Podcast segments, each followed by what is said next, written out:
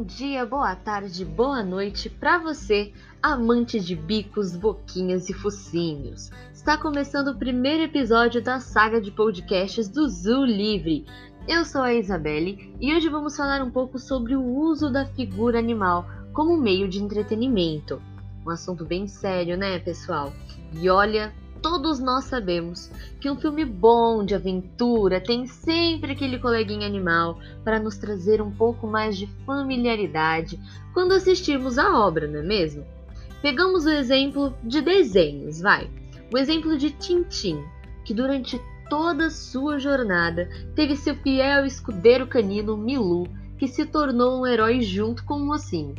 Em outros desenhos clássicos, a figura animal está ali, presente para deixar a aventura das crianças muito mais emocionante. Não só das crianças, vamos combinar, né? Como o pequeno Costelinha, parceiro de Doug Funny no desenho Doug, e os clássicos da Disney, como a turma do Mickey Mouse, né? O, o chefe, o boss, o Mickey Mouse. Até mesmo os vilões nós aprendemos a amar. Quem não gosta de um bom vilão que atire a primeira pedra?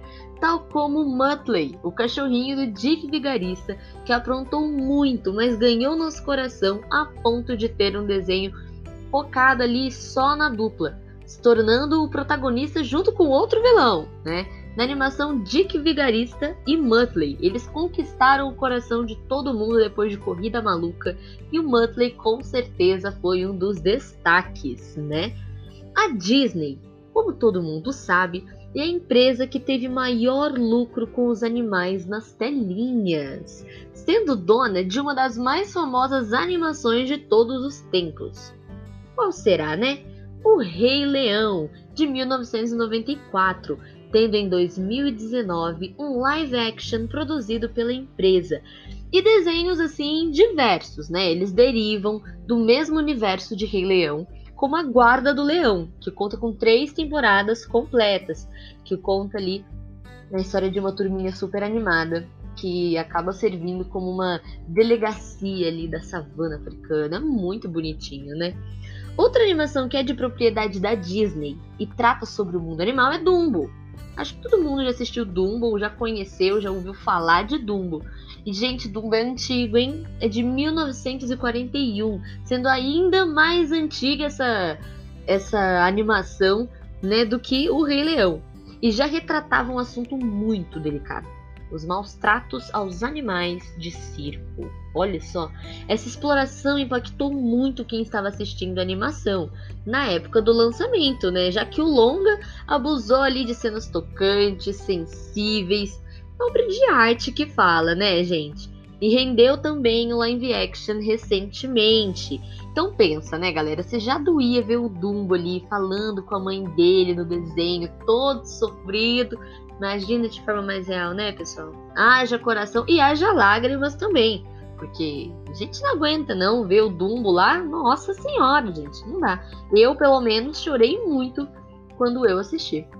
Muitos outros filmes depois tiveram essa mesma coragem de Dumbo, por exemplo, né? Então a Disney ela foi ali uma das pioneiras nesse quesito de tratar mesmo a, a ideia da causa animal, né, como algo que precisa ser discutido, né? Então, assim, tratando de temas sérios na esfera do mundo animal, foram poucos os filmes que trataram de uma forma tão, assim, assertiva essa causa, né? Como Rio, por exemplo, o longa que não é da Disney e não é brasileiro também, mas se passa na cidade que intitula o filme, né? Ele conta a história de Blue, uma arara azul que sofre com a exportação e venda ilegal de animais raros. Ainda mais o Blue, né? Porque como ele é uma arara azul, ele está em extinção.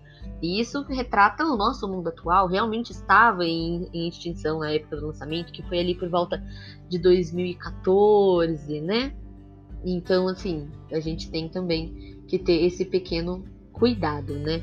Foi ali entre 2014, acho que teve dois também, foi lançado, se eu não me engano, em 2016. Então, assim, também contava a história, mas o primeiro abordou mais esse quesito, né? E assim, ele estava em extinção. E o crime ali, esse crime dessa exportação, ele é passado de uma forma muito cuidadosa. Então, assim, ele não perde o charme de uma animação. Mas todos nós sabemos que o filme é mais que apenas músicas fofas e aves bonitinhas voando e cantando músicas clássicas do Rio de Janeiro, né? Que todo gringo pensa que são músicas clássicas do Rio de Janeiro. Então, é bem mais do que isso, né, gente? A ideia de trazer causas fortes no ramo animal em produções é muito boa, desde que feita com cuidado para não perder a delicadeza do assunto. Imagina, você tá vendo um filme e aí toda a delicadeza ali que você teria que ter para tratar aquele assunto foi perdida, transformando a causa somente assim num pano de fundo para vender mais. Então você não tem isso retratado, você não não exibe, você não mostra as cenas tristes, as cenas comoventes, né? Então tem que ter muito cuidado, já que a delicadeza, tanto na cena para não perder o ritmo de uma animação e nem também para deixar a causa de lado, sejam perdidas. Né? Então tem que ter muito cuidado. A ideia de, de conscientizar as pessoas sobre essas questões, principalmente as crianças nas animações, já que, né, crianças hoje, adultos amanhã, temos que ensinar as nossas crianças a serem bem melhores do que a nossa atual sociedade. Mas, um grandíssimo mas, tem que ser explicado, gente. Muitas produtoras não entenderam a mensagem fofinha que Dumbo quis passar, né? E para conseguirem dinheiro, maltrataram muitos animais, os forçando a fazer cenas inconvenientes, assim, não tem o tratamento médico necessário e nem mesmo dando boas condições de estadias para os pequenos grandes atores. E esse costume é antigo e se reproduz em muitas obras.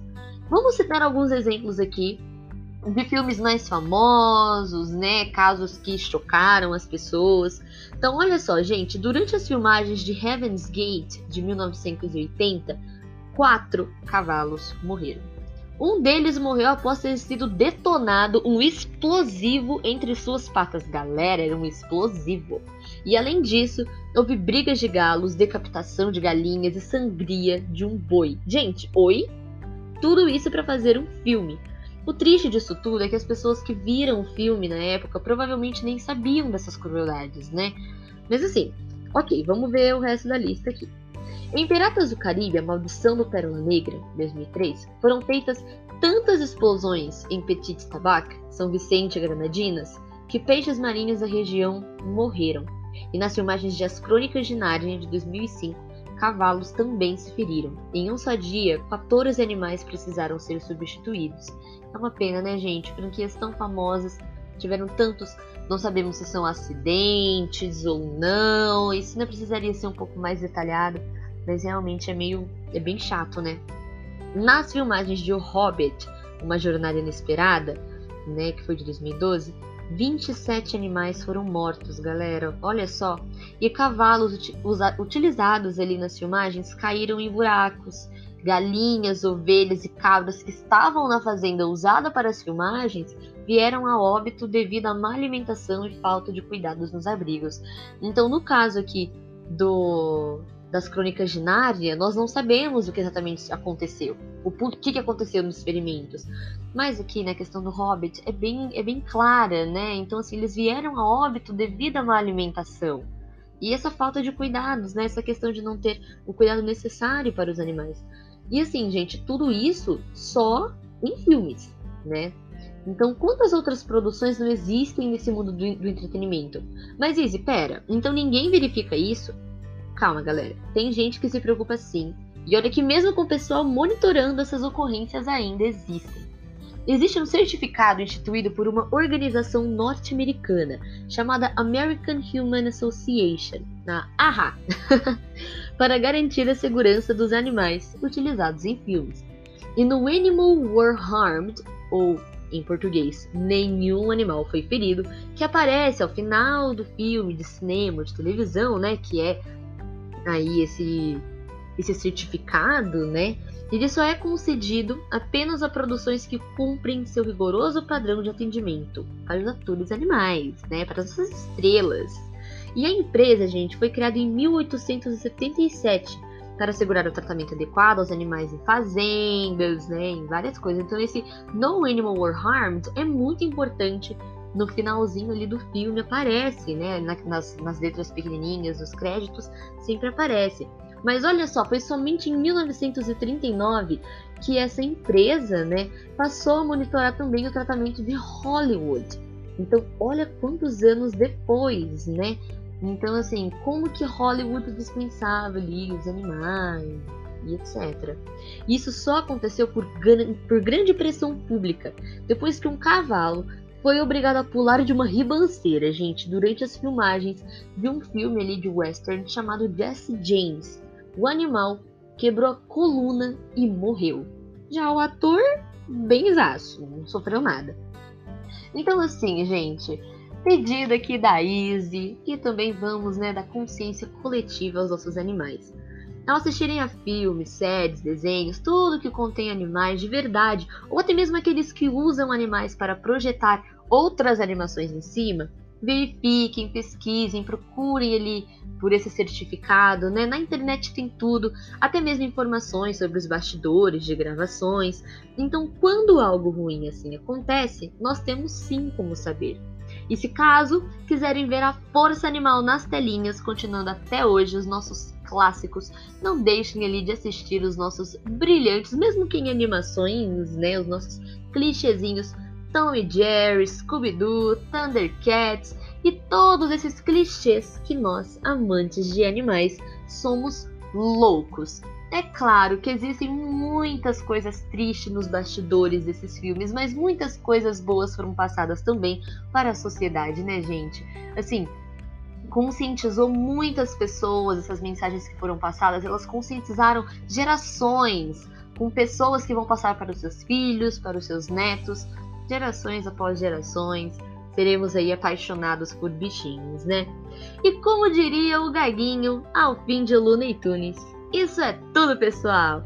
Vejo vocês no próximo podcast do Zoo Livre. Até mais!